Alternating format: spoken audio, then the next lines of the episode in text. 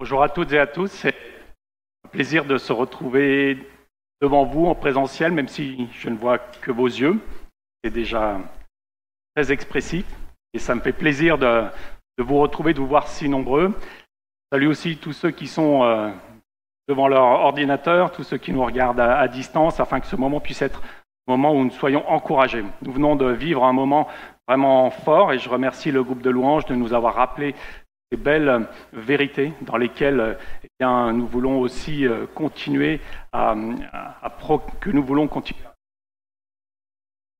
Ce matin, nous allons rester dans parce que c'est vrai, aujourd'hui est un monde qui passe très vite d'une bonne nouvelle à une autre bonne nouvelle, d'une lumière à une autre. Alors peut-être Noël a été pour certains comme un feu d'artifice, un moment lumineux, et tout de suite on se projette prochain, peut-être euh, le jour de l'an. Et en ce temps, euh, Dieu nous rappelle ce qu'il a fait pour nous en Jésus-Christ. J'aimerais qu'on essaye de se, nous aussi, pourquoi cette bonne nouvelle est une authentique bonne nouvelle? C'est vrai qu'on a beaucoup de, nouvelles qui ne sont pas forcément très bonnes. Et quelquefois, on a envie d'en avoir une bonne, une qui nous encourage, quelque chose qui nous porte. Et finalement, on pourrait se poser la question, et c'est quoi une bonne nouvelle? C'est quoi une bonne nouvelle? Et on pourrait se dire, eh bien, je vous en propose une, une première. Est-ce que vous savez que depuis le 21 décembre, les jours ne cessent de grandir? La lumière revient. C'est une bonne nouvelle, ça, non? Vous ne trouvez pas Excellente nouvelle. il y a un petit problème quand même. C'est que le 21 juin de l'année prochaine,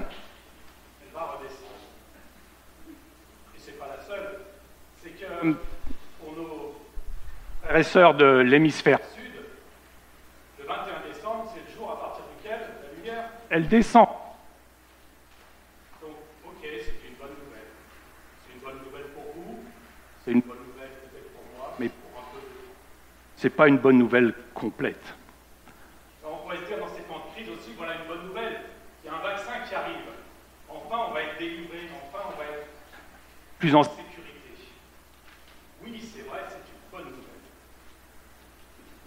et malgré le fait que ces vaccins soient pour la première fois efficaces à 90, à 95%. Donc c'est une bonne nouvelle pour 95% des gens. Et les 5% qui restent. C'est une bonne nouvelle. Bon, sans compter que ce vaccin va être accessible, effectivement, à ceux qui peuvent le payer. C'est une bonne nouvelle, mais à ceux qui ont les moyens de se la payer. Donc ce n'est pas forcément encore une bonne nouvelle. La dernière bonne nouvelle, et ça, ben, on l'a vécu cette semaine, dans notre famille, il y a eu une naissance. Ça, c'est une bonne nouvelle. Ça, c'est une nouvelle qui nous fait du bien, qui nous, qui nous encourage et qui nous pousse. Et c'est vrai qu'elle est pour nous, alors je vous la partage, et vous, vous avez peut-être qui, commence, mais finalement, le cercle autour duquel euh, cette bonne nouvelle va se répandre est, est un peu limité. Alors finalement, la question pourrait se poser, c'est une bonne nouvelle, c'est une bonne nouvelle pour qui finalement? Et on pourrait rajouter euh, pour combien de temps? Alors qu'est-ce qui va me faire dire aujourd'hui, ce matin, que ce que Dieu annonce en Jésus-Christ, c'est une authentique bonne nouvelle? Bien moi, je ne vais rien dire. Je vais juste, avec vous, lire à qui Dieu s'adresse pour annoncer cette bonne nouvelle. À qui l'annonce-t-il et comment l'annonce-t-il Alors je vous propose de reprendre des passages qui sont bien connus dans la Bible, qui se situent dans le Nouveau Testament, en Matthieu et en Luc. Qui sont les premières personnes à qui Dieu annonce la bonne nouvelle On retrouve des mages en Matthieu au chapitre 2 et on retrouve des bergers en Luc 2. Donc nous allons lire Matthieu 2, versets 1 à 12 et je vais les lire pour vous si vous, avez votre Bible, vous pouvez le, suivre de chez vous. Matthieu, verset 1 à 12. Jésus était né à Bethléem en Judée au temps du roi Hérode. Des mages d'Orient arrivèrent à Jérusalem et dirent Où est le roi des Juifs qui vient de naître? Car nous avons vu son étoile en Orient et nous sommes venus l'adorer. À cette nouvelle, le roi Hérode fut troublé et tout Jérusalem avec lui. Il assembla tous les principaux sacrificateurs et les scribes du peuple pour leur demander où devait naître le Christ. Ils lui dirent à Bethléem en Judée, car voici ce qui a été écrit par le prophète. Et toi, Bethléem, terre de Juda, tu n'es certes pas la moindre parmi les principales villes de Juda. Car de toi sortira un prince qui fera paître Israël, mon peuple.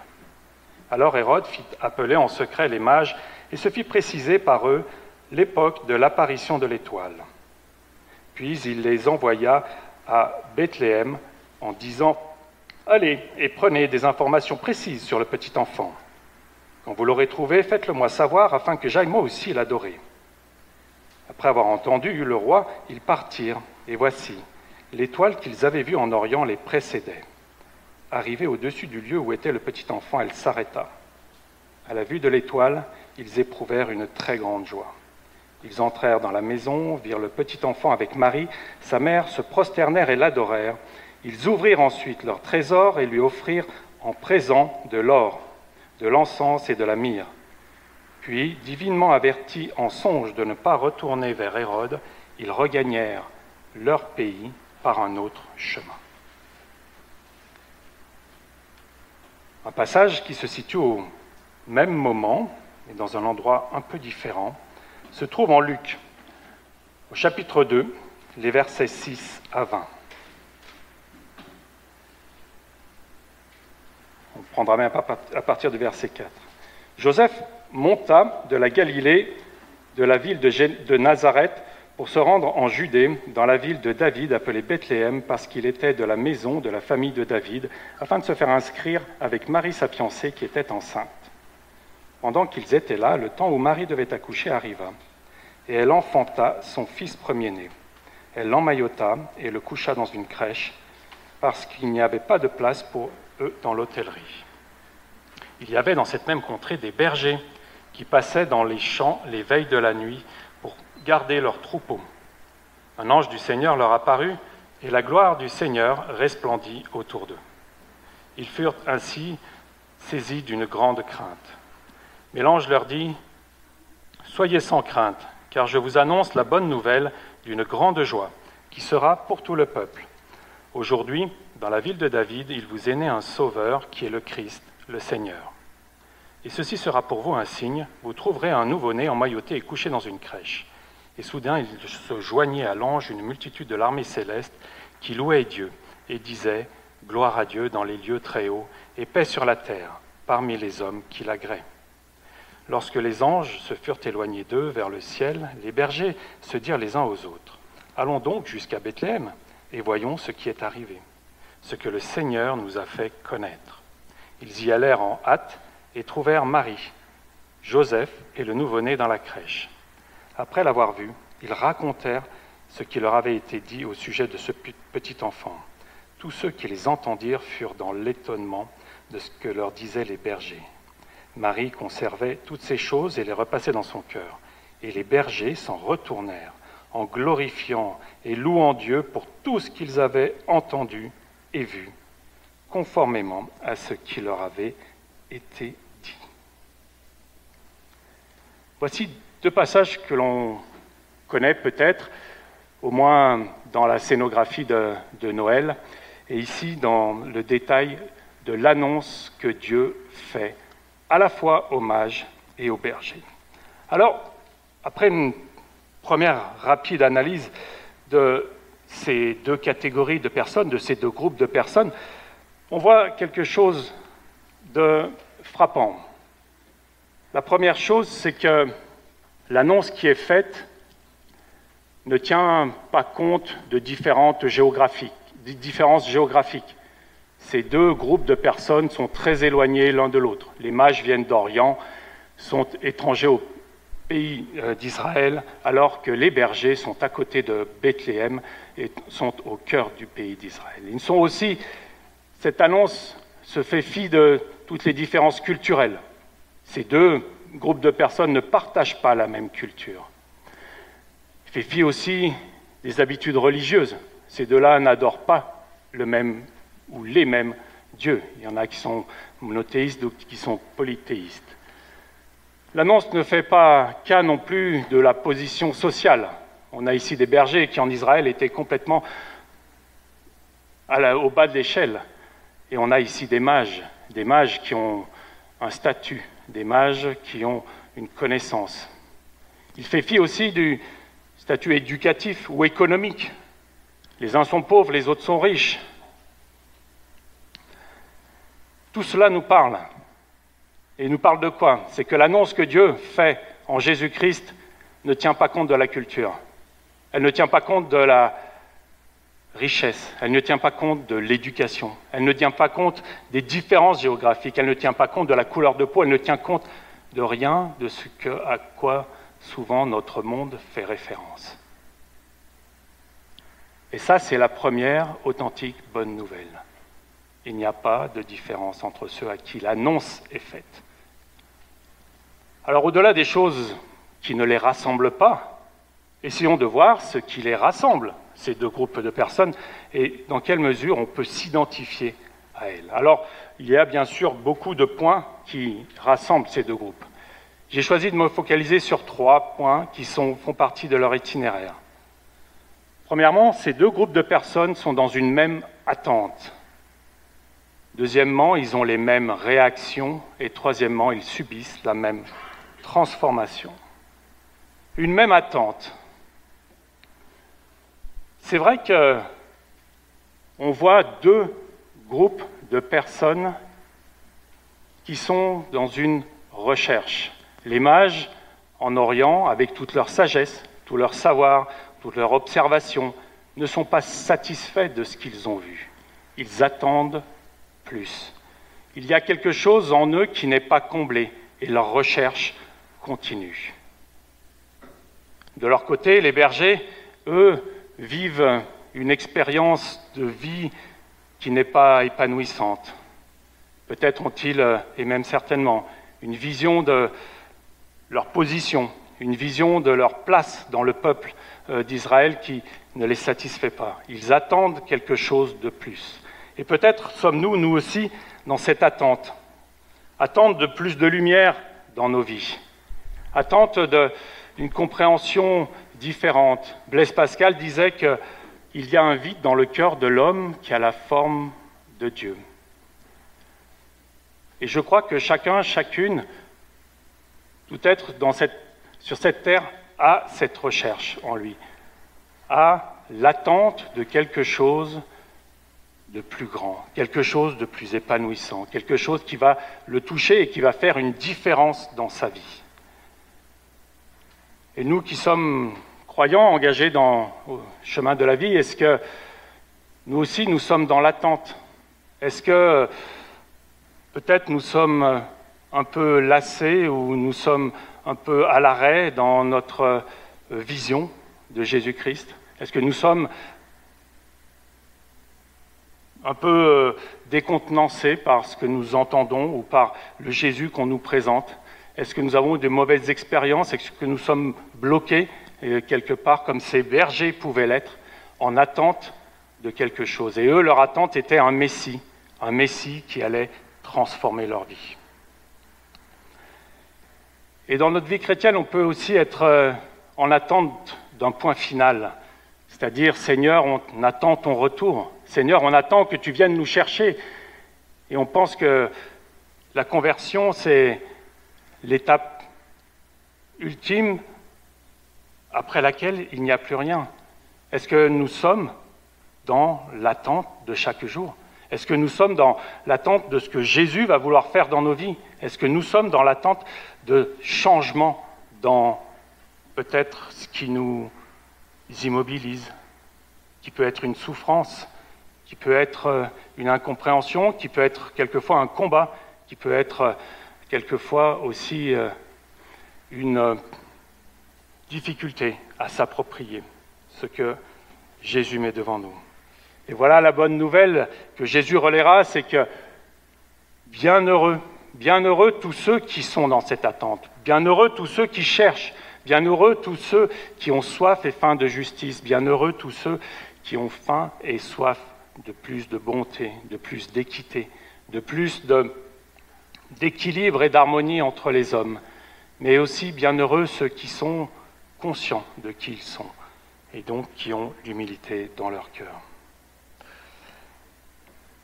Peut-être que vous connaissez euh, Ravi Zacharias. Alors, Ravi Zacharias, c'est un apologète euh, bien connu. Ceux qui ont des capacités à comprendre l'anglais, je vous encourage à aller lire et écouter ce qu'il a écrit. Ravi Zacharias a un itinéraire euh, étonnant. C'est quelqu'un qui est né en Inde, à Bombay, et qui, euh, jusqu'à l'âge de ses 17 ans, a été élevé dans une culture qui euh, lui inculquait des savoirs et une position qui ne le remplissait pas. Et vers ses 17 ans, dans l'incompréhension de ce monde et dans l'incompréhension de ce que lui annonçait sa religion et sa culture, il a voulu se suicider, ne voyant pas d'espoir.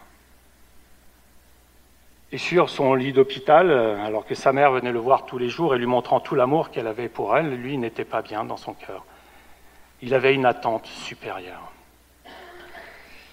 Les miracles de Dieu qui vient nous trouver par une petite étoile, par un grand éblouissement céleste, un pasteur est passé, il a donné la Bible et il a découvert son Sauveur. Et il est devenu cet apologète qui aujourd'hui, un peu comme ces mages étaient à la recherche peut-être d'un Dieu qu'on explique. Aujourd'hui, c'est quelqu'un qui a expliqué. Parce qu'on peut aussi trouver Jésus-Christ par la raison.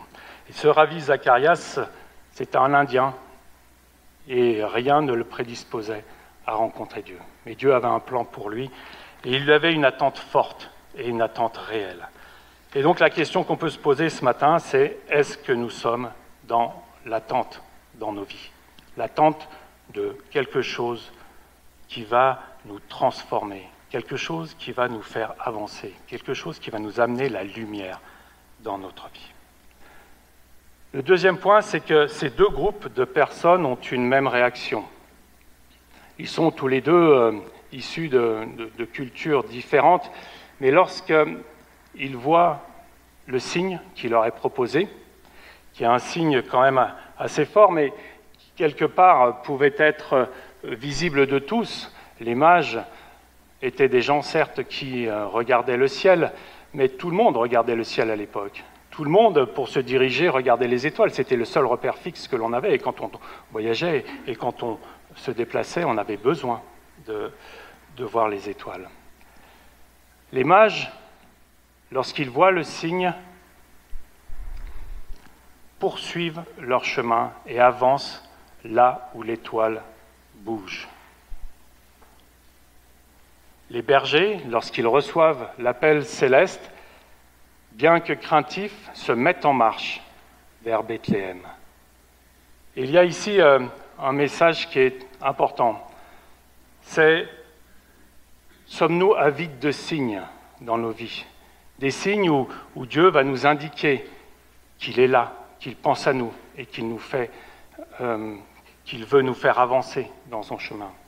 Et moi, c'est pas rare que je demande des signes parce que euh, dans ma vie, j'ai des décisions à prendre, des difficultés quelquefois, en plus à, m'imaginer par, où vous passez. Et c'est pas rare que Dieu réponde. Alors pas forcément de la manière que je l'ai imaginé, mais à ce signe-là, qu'est-ce que j'ajoute?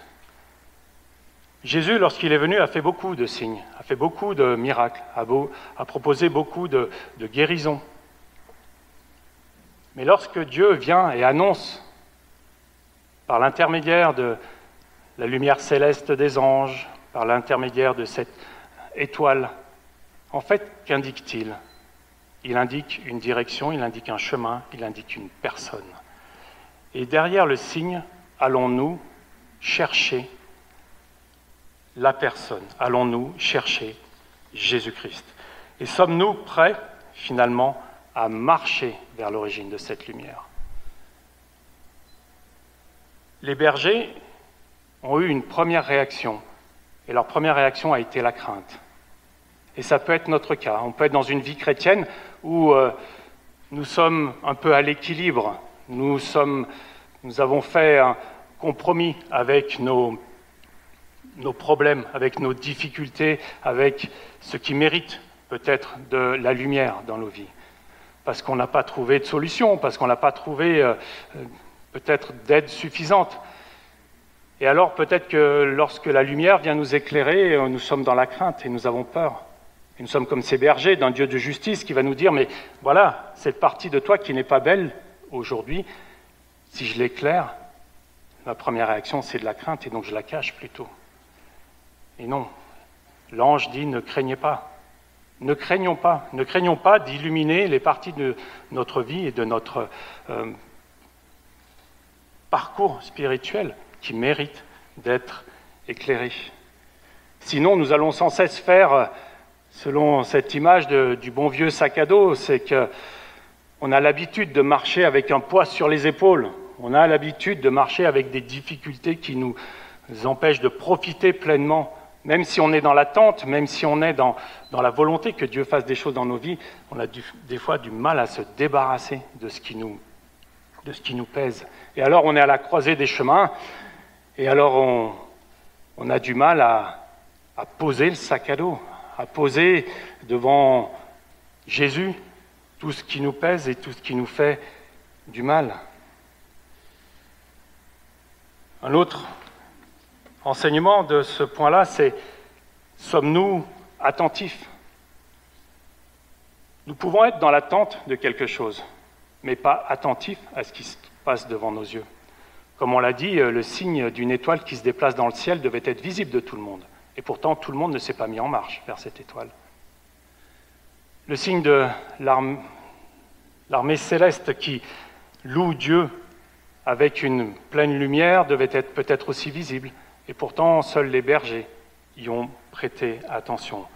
Donc dans un monde qui nous sollicite beaucoup, sommes-nous attentifs aux signes que Dieu met devant nous? Et l'encouragement qui est là, c'est encore Jésus qui nous le dit. Dans Luc, qui dit, demandez et on vous donnera. Cherchez, vous trouverez, frappez et l'on vous ouvrira, car tous ceux qui demandent reçoivent, celui qui cherche trouve, et l'on ouvrira à celui qui frappe. Et la question qui peut nous être posée, c'est sommes-nous prêts à marcher vers l'origine de cette lumière Car finalement, c'est bien là le but du chemin, c'est d'aller rencontrer celui que Dieu nous annonce, Jésus-Christ, pour que finalement il transforme nos vies. Et c'est le troisième point qui caractérise ces deux groupes de, de personnes, c'est une même transformation.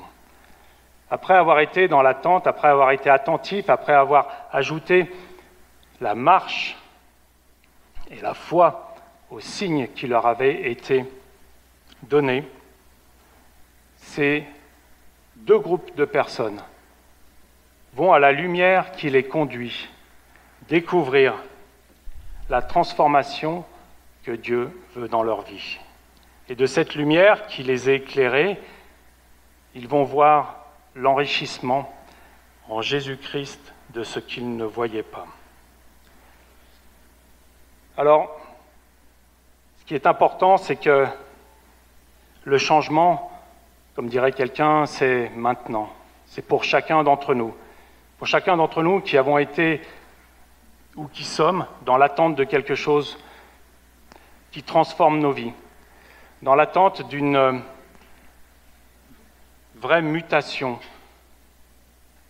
Eh bien, lorsque le signe se présente, lorsque l'annonce est faite, lorsque nous sommes mis en marche, persévérons jusqu'à l'endroit ou jusqu'à la personne de Jésus-Christ. Et dans cette personne-là, que trouvent-ils nos mages et nos bergers?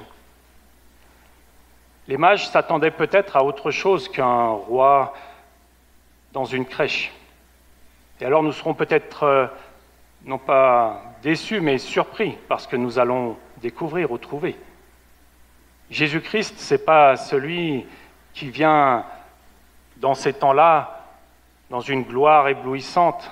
Non, Jésus-Christ, il vient dans la simplicité, dans l'abaissement. Et malgré tout, ces mages sont transformés. Pourquoi? Parce qu'ils voient dans ce petit enfant une nouvelle création. Et cette nouvelle création, c'est quoi? C'est celle que nous connaissons. C'est celle du premier homme et du seul homme à aujourd'hui, pour qui la mort n'est pas une fin.